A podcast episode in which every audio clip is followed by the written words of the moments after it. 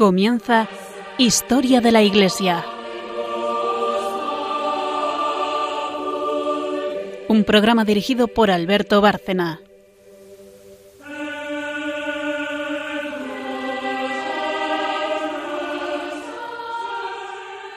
Buenas noches oyentes de Radio María y de este programa Historia de la Iglesia.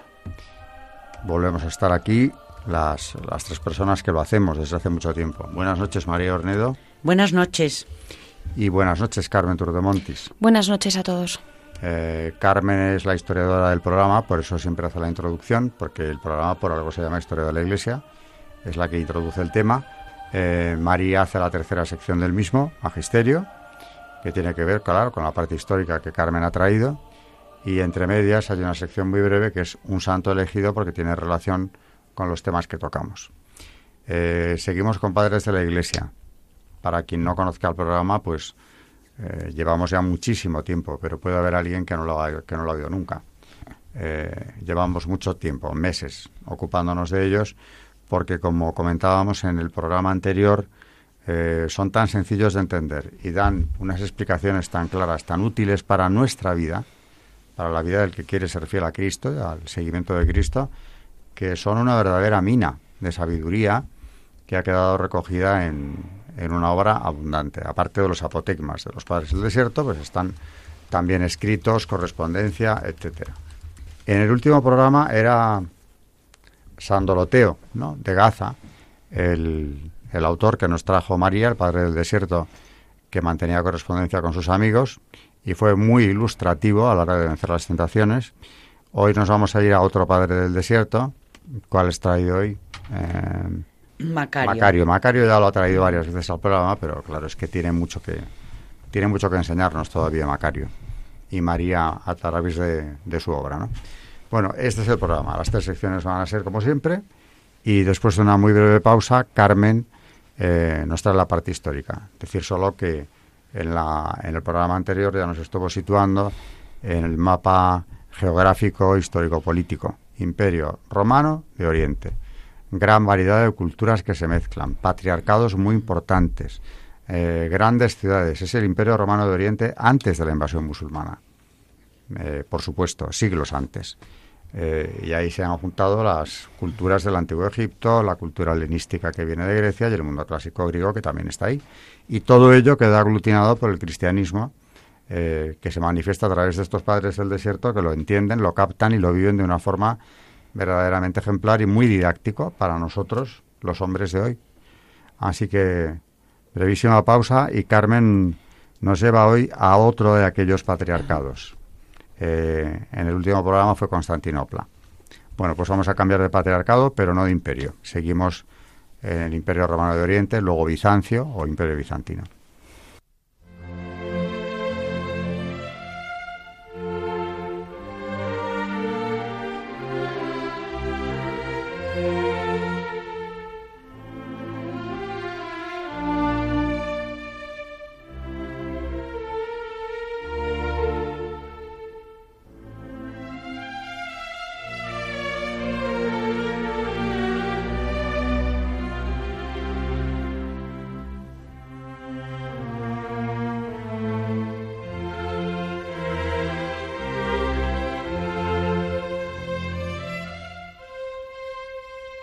Están escuchando en Radio María Historia de la Iglesia, dirigido por Alberto Bárcena.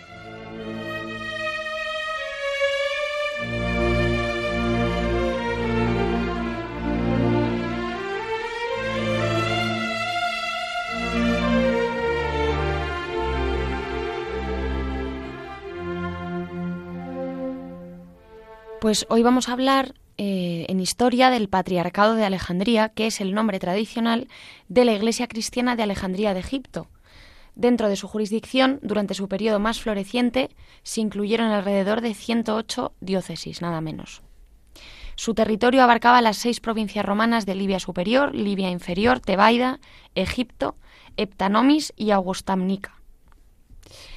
La Iglesia de Alejandría en Egipto surgió en el siglo I cuando la ciudad, una de las grandes metrópolis del Imperio Romano, se cree, según la tradición, que es evangelizada por Marcos el Evangelista en el año 42. El discípulo de los apóstoles Pedro y Pablo habría sido enviado por ellos a la capital de la provincia de Egipto, donde ya residía una fuerte colonia judía. En el año 62, Marcos habría nombrado al obispo Aniano, dejando la ciudad para viajar a Roma a reunirse con Pedro y más tarde predicar en el noreste de Italia, en Aquileia y Rávena. Parece que regresó a Alejandría alrededor del año 64, pero después de esta fecha no hay información más confiable sobre él. Según Eusebio de Cesarea, que es del siglo IV y además hemos hablado de él, Marcos fue martirizado en Alejandría, viendo su cuerpo arrastrado por las calles de la ciudad. La ciudad de Alejandría, debido a su importancia urbana y también geográfica, y sus orígenes como sede apostólica, pronto se convierte en uno de los principales centros de difusión del cristianismo, con un gran peso en la dirección de las primeras comunidades cristianas. Durante el obispado de Marcos II, a mediados del siglo II, las corrientes teológicas, que luego mm, también hemos hablado de ellas, se considerarán herejías gnósticas de Basilides, Carpocrates y Valentino, comienzan a formarse dentro de la comunidad alejandrina. En contra de ellos el obispo Agripino, que llegó a negar la validez del bautismo recibido por herejes. A la cabeza de la Escuela Teológica de Alejandría estuvo Heraclas de Alejandría, quien poco después se convirtió en obispo de la ciudad. A partir de su episcopado, los obispos alejandrinos tomaron el título de papa, un término familiar para el padre, en griego. A principios del siglo IV, un sacerdote de Alejandría, Arrio, que servía en la catedral de Baucalis, sobre la base de las doctrinas gnósticas del siglo anterior, comienza a predicar la subordinación de la persona del Hijo a la del Padre dentro de la Trinidad. La doctrina de Arrio atrajo la atención del patriarca Pedro I, que lo excomulgó. El patriarca Alejandro de Alejandría convoca en el 318 un sínodo, durante el cual se condena la doctrina arriana, lo que provocó que Arrio huyera a Constantinopla. Este sínodo reconoce a Alejandría como sede metropolitana, lo que fue confirmado por el concilio de Nicea en el año 325.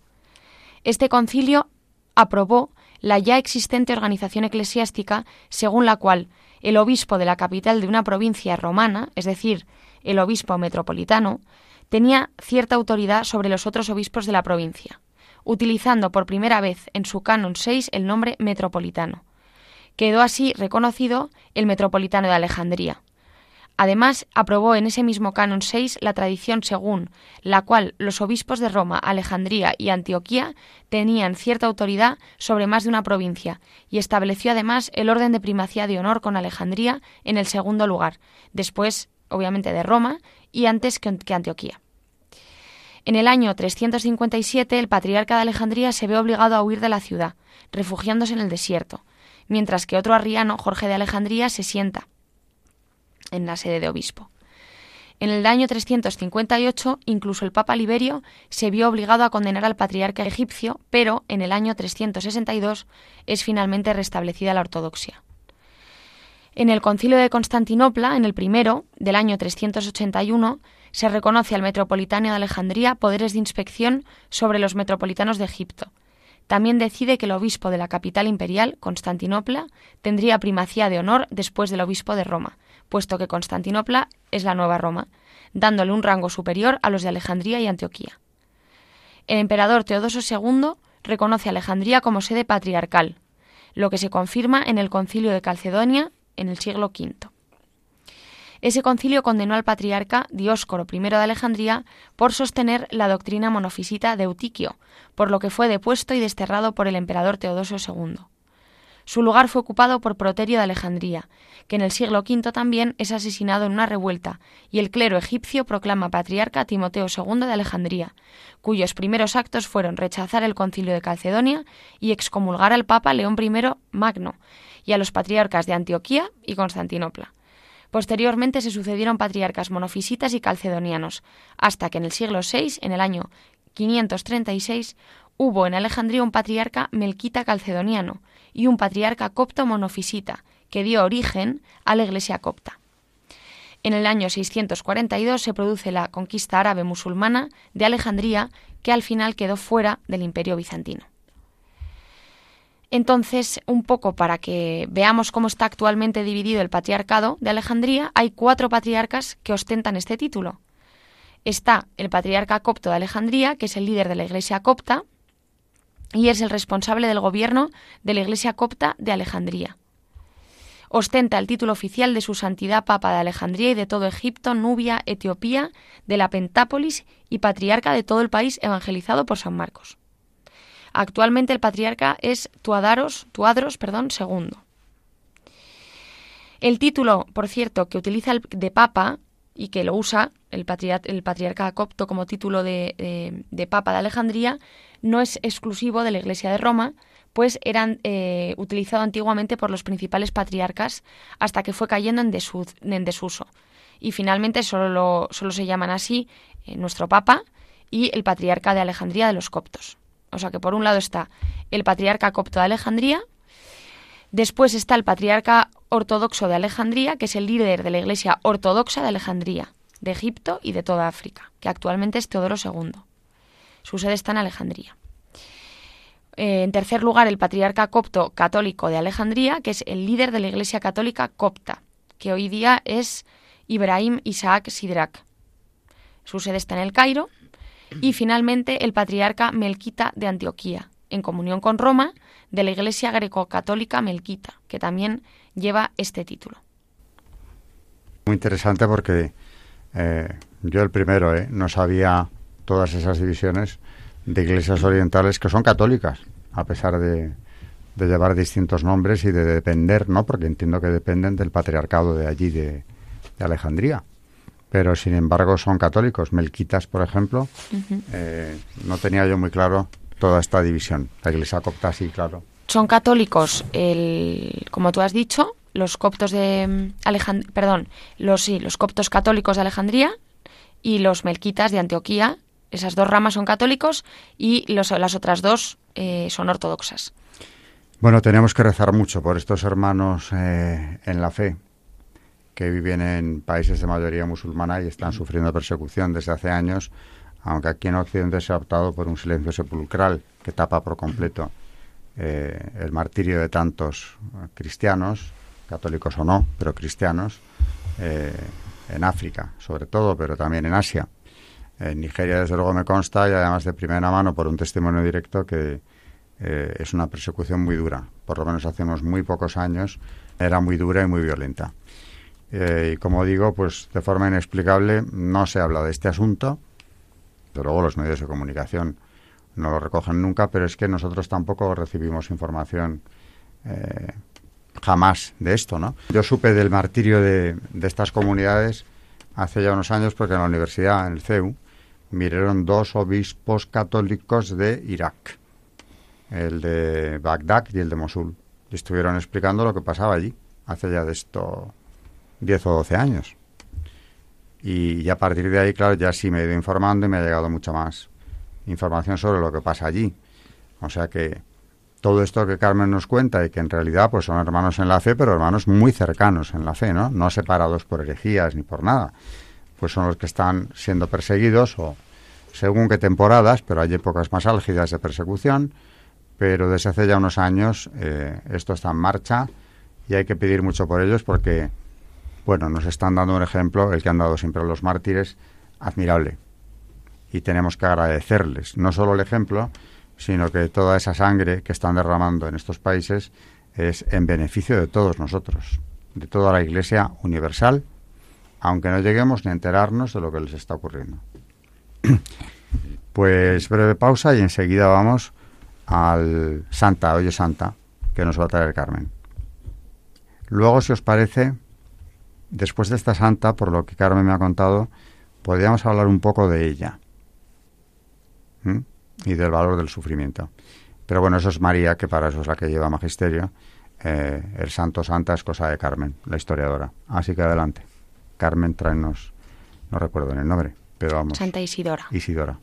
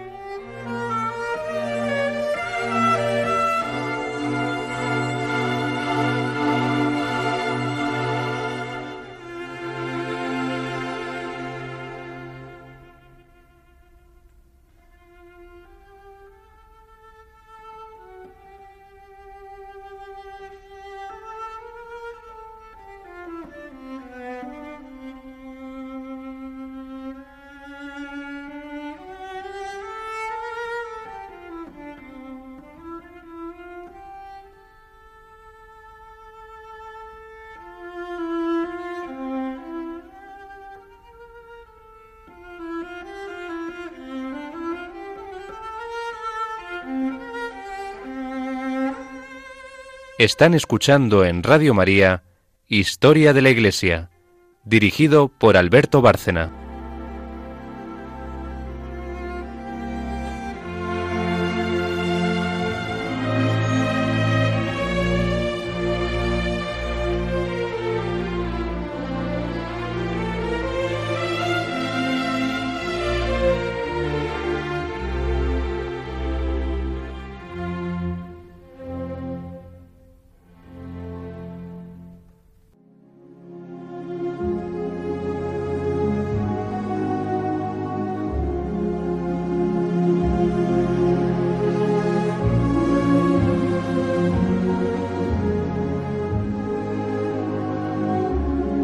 Santos en la historia de la Iglesia.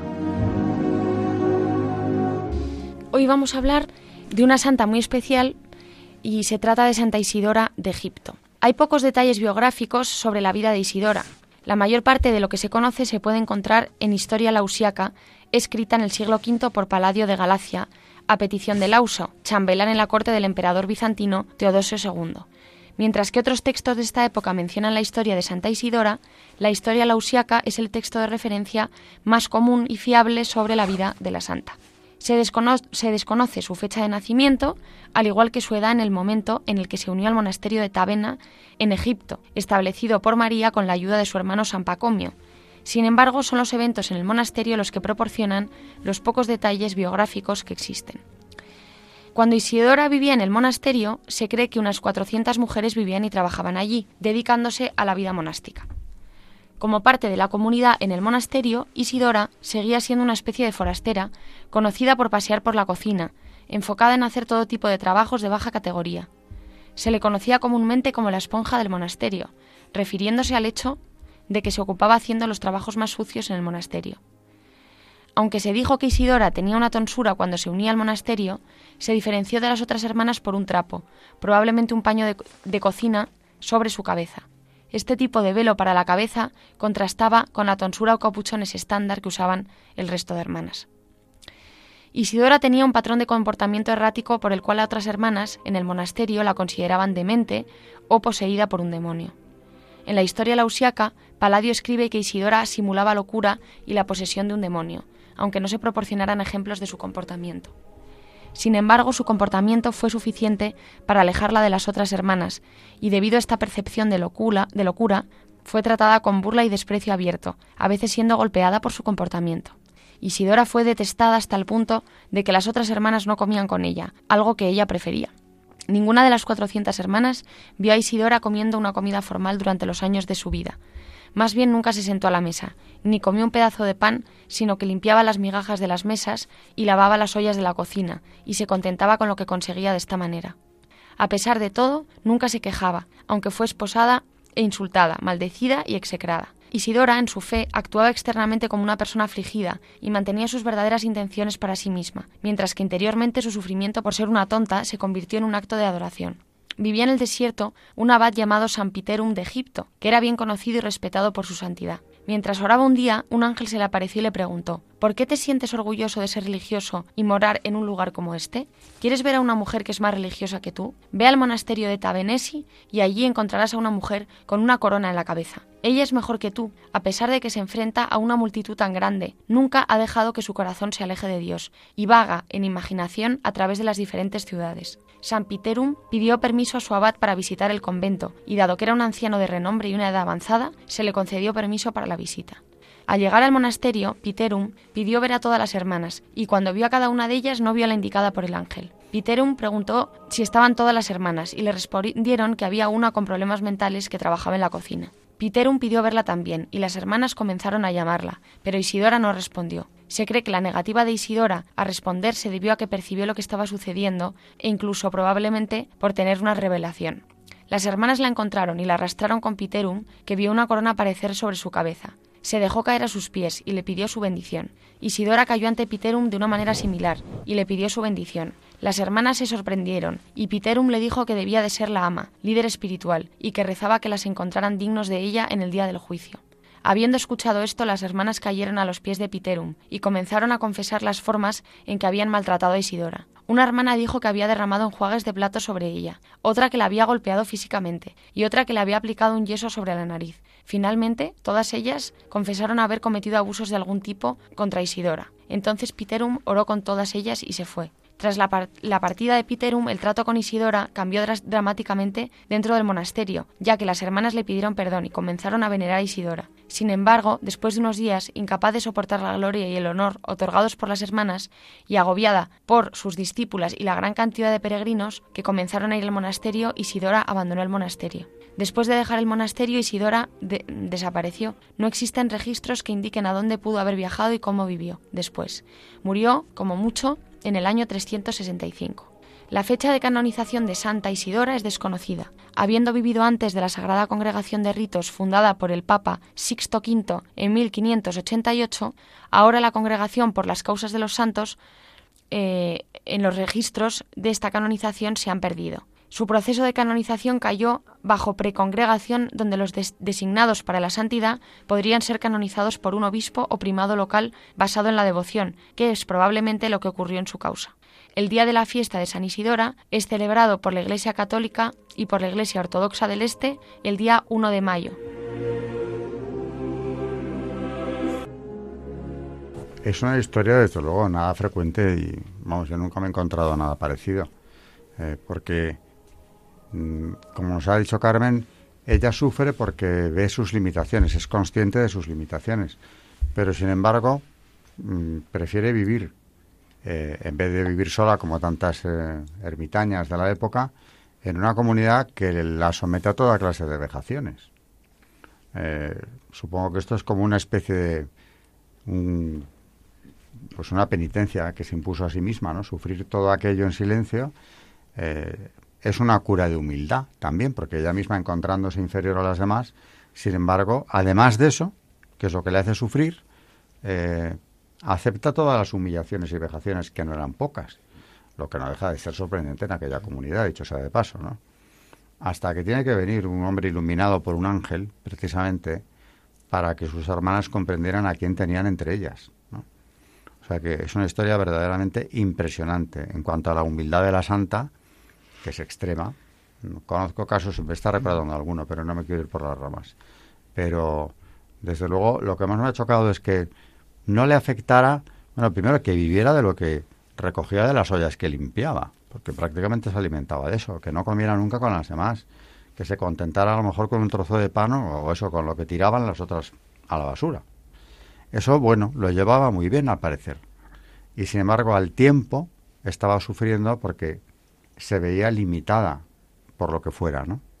Aunque, como nos has dicho, también se especuló con que fingiera, estar loca o poseída, mm, que en ese caso sería también para buscar más humillación, más distanciamiento en mm. relación con esa comunidad. También, aunque tenemos poca información, a mí me ha recordado algo que viví yo en Palestina, eh, donde a mí me contaban unas monjas que había allí que pues claro, es que en, en este caso, en, algunas culturas, pues a las personas discapacitadas muchas veces se creen que les ha poseído un demonio.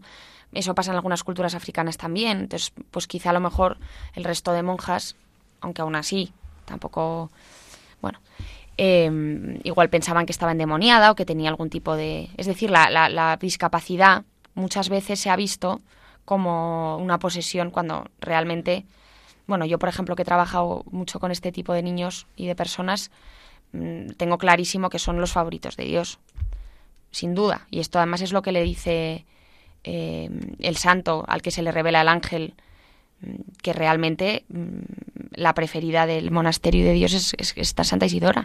Bueno, que la querían elevar a la categoría de autoridad del monasterio, además. Sí, sí.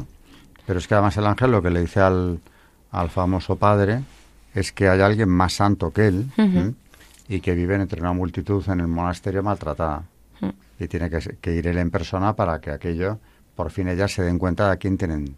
No es la primera vez, ¿eh? conozco comunidades cristianas, eh, religiosas, perdón, donde quizá la más santa de toda la comunidad era despreciada. Me estoy acordando de Santa Catalina Labouré, la vidente de la, de la hmm. Virgen de la Medalla de la Milagrosa, ¿no?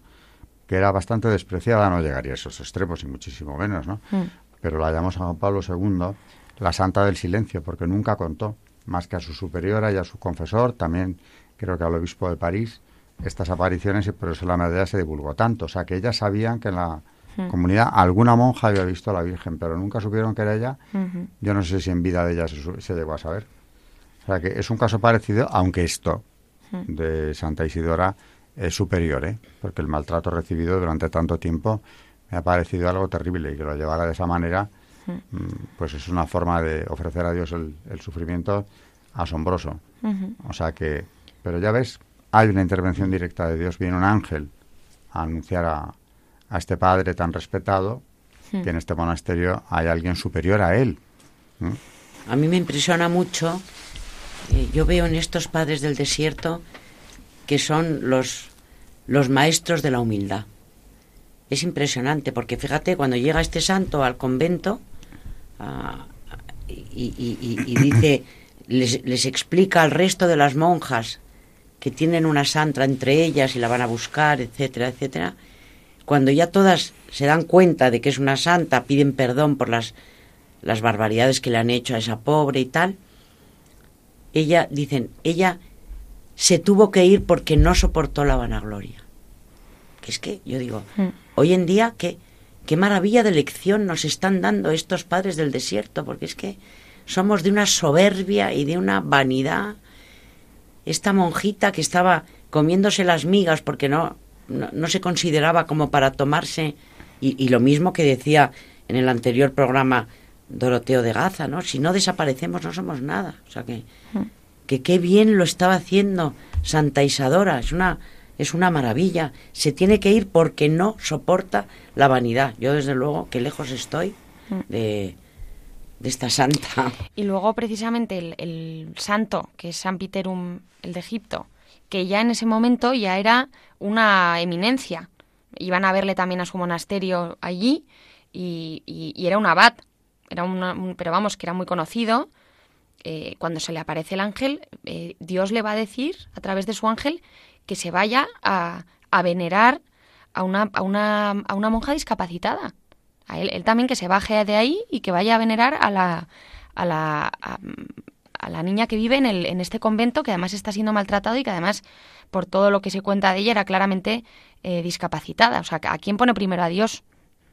Pues desde luego... con una corona. Sí. Sí, sí. Eso me recuerda que he visto, aunque no tengo mucha información, que en alguna orden están recibiendo monjas que tienen síndrome de Down. ¿Lo habéis visto?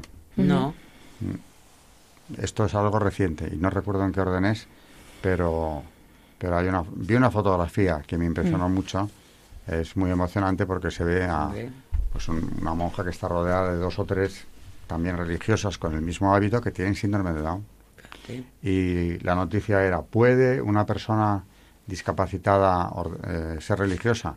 La respuesta es que sí, pero lo que es asombroso es que haya una orden que las está acogiendo de una forma especial. Y eso está pasando ahora.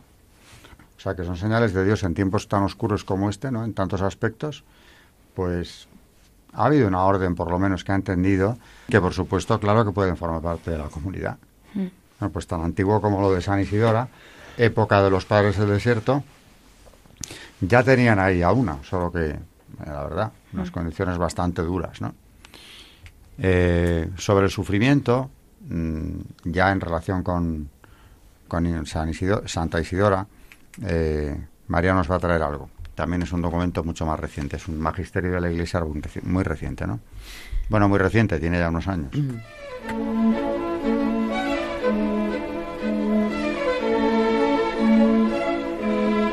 El Magisterio de la Iglesia. Pues sí, es San Juan Pablo II, el sufrimiento humano, carta apostólica de, de San Juan Pablo II. Y en su punto 8 dice, el sufrimiento humano constituye en sí mismo casi un específico mundo que existe junto con el hombre, que aparece en él y pasa o a veces no pasa, pero se consolida y se profundiza en él. Este mundo del sufrimiento, dividido en muchos y muy numerosos sujetos, existe casi en la dispersión. Cada hombre, mediante su sufrimiento personal, constituye no sólo una pequeña parte de ese mundo, sino que a la vez aquel mundo está en él como una entidad finita e irrepetible. Unida a ello está, sin embargo, la dimensión interpersonal y social. El mundo del sufrimiento posee como una cierta compatibilidad propia. Los hombres que sufren se hacen semejantes entre sí, a través de la analogía de la situación, la prueba del destino o mediante la necesidad de comprensión y atenciones, quizás sobre todo mediante la persistente pregunta acerca del sentido de tal situación. Por ello, aunque el mundo del sufrimiento exista en la dispersión, al mismo tiempo contiene en sí un singular desafío a la comunión y a la solidaridad. Trataremos de seguir esa llamada en estas reflexiones, pensando en el mundo del sufrimiento en su sentido personal y a la vez colectivo, no es posible dejar de notar que tal mundo, en algunos períodos de tiempo y en algunos espacios de la existencia humana, parece que se hace particularmente denso. Esto sucede en casos de calamidades naturales, de epidemias, de catástrofes y cataclismos o de diversos flagelos sociales. Pensemos, por ejemplo, en el, en el, caso de una mala cosecha y como consecuencia del mismo, o de otras diversas causas, en el drama del hambre. Pensemos finalmente en la guerra. Hablo de ella de modo especial. Hablo de las dos últimas guerras mundiales, de las que la segunda ha traído consigo un cúmulo todavía mayor de muerte y un pesado acervo de sufrimientos humanos. A su vez, la segunda mitad del siglo, como en proporción con los errores y transgresiones de nuestra civilización contemporánea, lleva en sí una amenaza tan horrible de guerra nuclear que no podemos pensar en este periodo sino en términos de un incomparable acumularse de sufrimientos, hasta llegar a la posible autodestrucción de la humanidad. De esta manera, ese mundo de sufrimiento que en definitiva tiene su sujeto en cada hombre, parece transformarse en nuestra época, quizá más que en cualquier otro momento, en un particular sufrimiento del mundo, del mundo que ha sido transformado, como nunca antes, por el progreso realizado por el hombre y que a la vez está en peligro más que nunca a causa de los errores y culpas del hombre. Parecía profético, porque esto de, qué año es, eh, tiene ya unos años, claro. Pues sí, sería del año 1984. 1984. Bueno, pues muy adecuado para nuestros tiempos actuales de este año y de los meses que llevamos en, esta situación. Volvemos con los padres del desierto en el tiempo que nos queda de programa y hoy eh, traemos a otro autor que ya ha venido aquí más veces, por lo menos creo que en tres o cuatro programas ha estado, San Macario, ¿no? Eh, Carmen nos lo introduce y María pasa al magisterio después. Pues recordamos a San Macario, que, mm, que suele ser considerado por la crítica el autor del Corpus Macariano, y es cierto que algunos atribuyeron estos escritos a Macario el egipcio, monje sabio y virtuoso que vive en el desierto, que vivió en el desierto de Estete, del cual hemos hablado también eh, aquí en alguna ocasión. Sin embargo, a partir del examen de la obra y de su relación con la literatura de la época, se considera probablemente que el autor viviera en Siria a finales del siglo V y principios del VI. Mm, la obra macariana se agrupa en cuatro colecciones. La primera consta de 64 sermones o logoi, destacando el primero de ellos llamado la Gran Epístola. La segunda colección contiene las 50 homilías espirituales, que además eh, precisamente eh, mm, las que nos va a leer María hoy pertenecen a esta colección, a estas 50 homilías espirituales, y la tercera agrupa 43 logoi. Por último, la cuarta contiene 26 logoi que se encuentran también en la primera colección. eh, nos trae homilías de todas las colecciones de escritos de San Macario. Creo que son homilías lo que María nos va a leer hoy. Así que atención, que hay mucho que aprender. La homilía 31 dice, es preciso que el creyente se transforme en su intelecto y que concentre en Dios todos sus pensamientos. En estos en verdad se encuentra todo el servicio a Dios. Primero, el creyente debe pedir a Dios que cambie la disposición de su voluntad, transformando su corazón, haciéndolo pasar de la amargura a la dulzura. Debe recordar cómo fue curado el ciego, Marcos 10, 46, 52, cómo igualmente se curó la hemorroísa en cuanto tocó la orla del manto de Cristo, Marcos 5, 25, 29, cómo se dulcificó la naturaleza de los, de los leones, cómo se extinguió la naturaleza del fuego, cómo se volvió dulce la fuente amarga, Éxodo 15, 25, Dios en efecto es el bien supremo. En Él debes concentrar tus pensamientos y tu intelecto. No debes pensar en otra cosa, sino solamente en esperarlo. Punto número dos.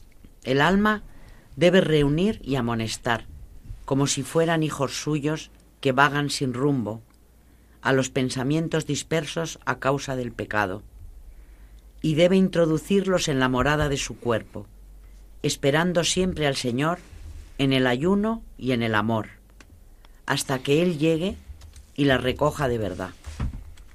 Como el futuro es incierto, debe confiar más firmemente en su guía. Debe esperar como conviene y recordar como Rahab, a pesar de vivir entre extranjeros. Confió en los, en los israelitas y fue considerada una de ellos cuando éstos volvían su mirada a Egipto con amor. El vivir entre extranjeros no perjudicó a Rahab, sino que su fe la llevó a asociarse a los israelitas. Así tampoco perjudicará el pecado a quienes esperan con fe y esperanza al Redentor, el cual transforma al llegar los pensamientos del alma y los convierte en divinos, celestiales y buenos, y enseña al alma la oración verdadera, ajena a las distracciones y a la confusión. No temas, dice, yo camino delante de ti. Allanaré las montañas, romperé las puertas de bronce y haré pedazos los cerrojos de hierro. Isaías 44.2 o 45.2. En otro lugar dice, pon toda tu atención en ti mismo, no sea que una palabra oculta en tu corazón se convierta en pecado. Y en otro lugar, no digas en tu corazón, este pueblo es numeroso y fuerte. Punto número 3. Si nosotros no nos relajamos y no damos pábulo a los pensamientos desordenados del mal, sino que a través de nuestra voluntad arrastramos nuestra mente hacia el Señor, forzando nuestros pensamientos, y con seguridad el Señor vendrá por su propia voluntad a nosotros y nos reunirá verdaderamente en torno a Él. En efecto, sólo a través de nuestros pensamientos agradamos o servimos a Dios. Por eso esfuérzate por agradar al Señor. Aguárdalo en tu interior sin cesar. Búscalo en tus pensamientos y obliga a tu voluntad y tu albedrío a dirigirse siempre a Él. Mira cómo viene a ti y establece su morada junto a ti. Cuanto más dediques tu espíritu a buscarlo, tanto más obligado se ve Él por su misericordia y bondad a venir a ti y a darte el reposo. Él está aquí y contempla tu mente, tus pensamientos, tus reflexiones. Se fija en cómo lo buscas y en si lo haces con toda tu alma o más bien con indolencia y negligencia. Cuando vea que lo buscas con todas tus fuerzas, entonces se mostrará y se manifestará a ti. Te concederá su ayuda y te dará la victoria salvándote de tus enemigos. En efecto, cuando vea que lo buscas y que pones siempre tu esperanza en Él, te instruirá y te enseñará la oración verdadera y la caridad verdadera, esto es, Él mismo, y se convertirá para ti en todo. Paraíso y árbol de la vida, perla y corona, arquitecto y labrador, sufridor e impasible, hombre y Dios, vino y agua viva, cordero, esposo, luchador y armadura, Cristo todo en todos. 1 Corintios 15, 28. De la misma manera que un niño no sabe cuidar ni ocuparse de sí mismo, sino que pone sus ojos en su madre y llora hasta que ésta se compadece y lo toma en sus brazos, así también las almas creyentes confían siempre únicamente en el Señor y le atribuyen toda justicia. De la misma manera que un sarmiento separado de la vid se seca, Juan 15, 4, así también se seca el que quiere ser justo sin Cristo. Ladrón y salteador es el que no entra por la puerta, sino que sube por otra parte. Juan 10, 1. Lo mismo sucede con quien quiere justificarse sin aquel que justifica. Tomemos pues nuestro cuerpo, hagamos de él un altar y pongamos sobre él todos nuestros pensamientos. Pidamos al Señor que envíe desde el cielo el gran fuego invisible, para que consuma el altar y todo lo que hay sobre él, para que caigan todos los sacerdotes de Baal, es decir, todas las energías adversas.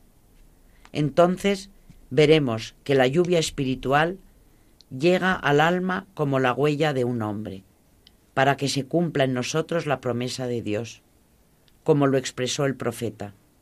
Reedificaré y reconstruiré el tabernáculo de David que estaba caído, y volveré a construir lo que está destruido en él. De esta manera, el Señor con su bondad iluminará al alma que vive en la noche, en las tinieblas y en la embriaguez de la ignorancia. Entonces el alma volverá a la sobriedad, caminará sin tropezar y realizará las obras del día y de la vida.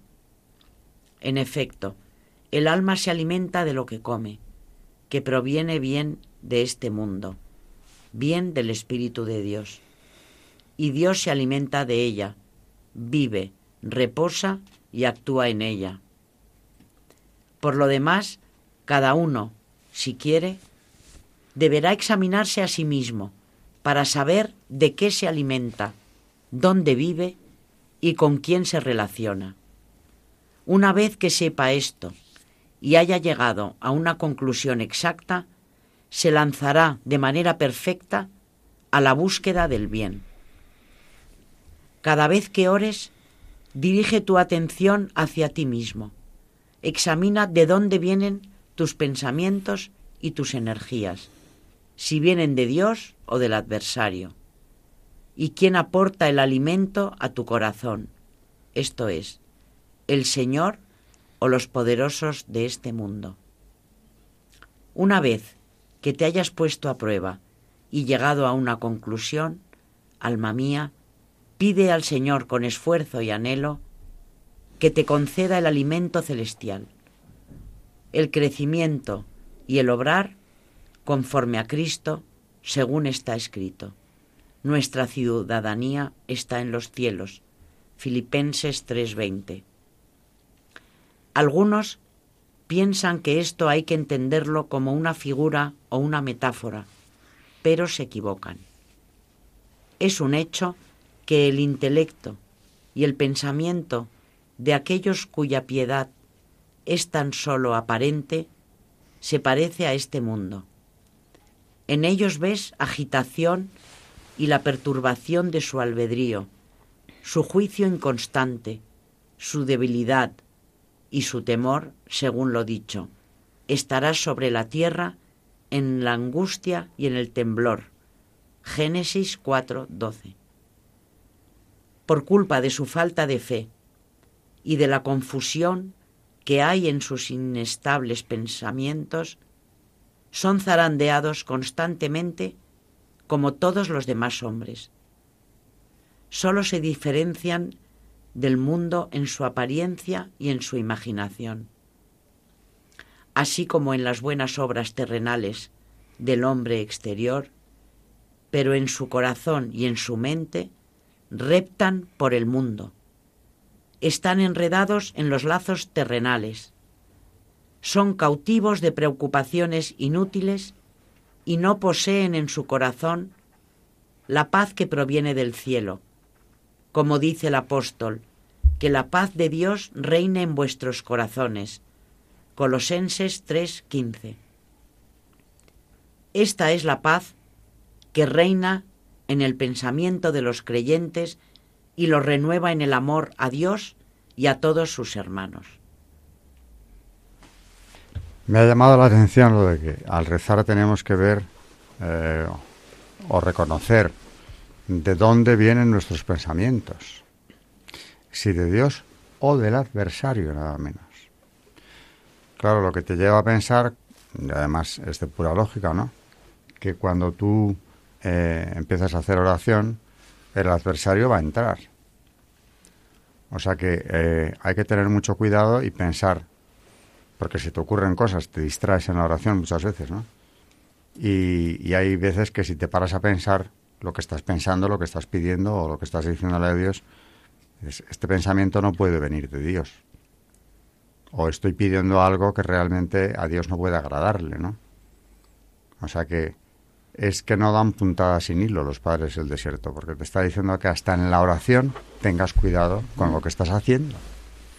Porque puede ser que estés no solamente perdiendo el tiempo, sino haciendo algo contraproducente, ¿no? Si te dejas llevar por lo que el adversario te, te hace pensar. Sí, porque dice que al demonio, como sabemos muy bien, no le gusta que hagamos oración. No, no, ¿cómo le va a gustar? Claro, lo que más teme. Pues hemos llegado prácticamente ya al final de este programa con mucha más enseñanza de, de los padres del desierto, de su época y de su magisterio. Así que muchas gracias, María Ornedo. Muchas gracias y buenas noches. Muchas gracias, Carmen Turdemontis. Buenas noches y muchas gracias. Y buenas noches y gracias a todos nuestros oyentes de Radio María, aquí en este programa Historia de la Iglesia.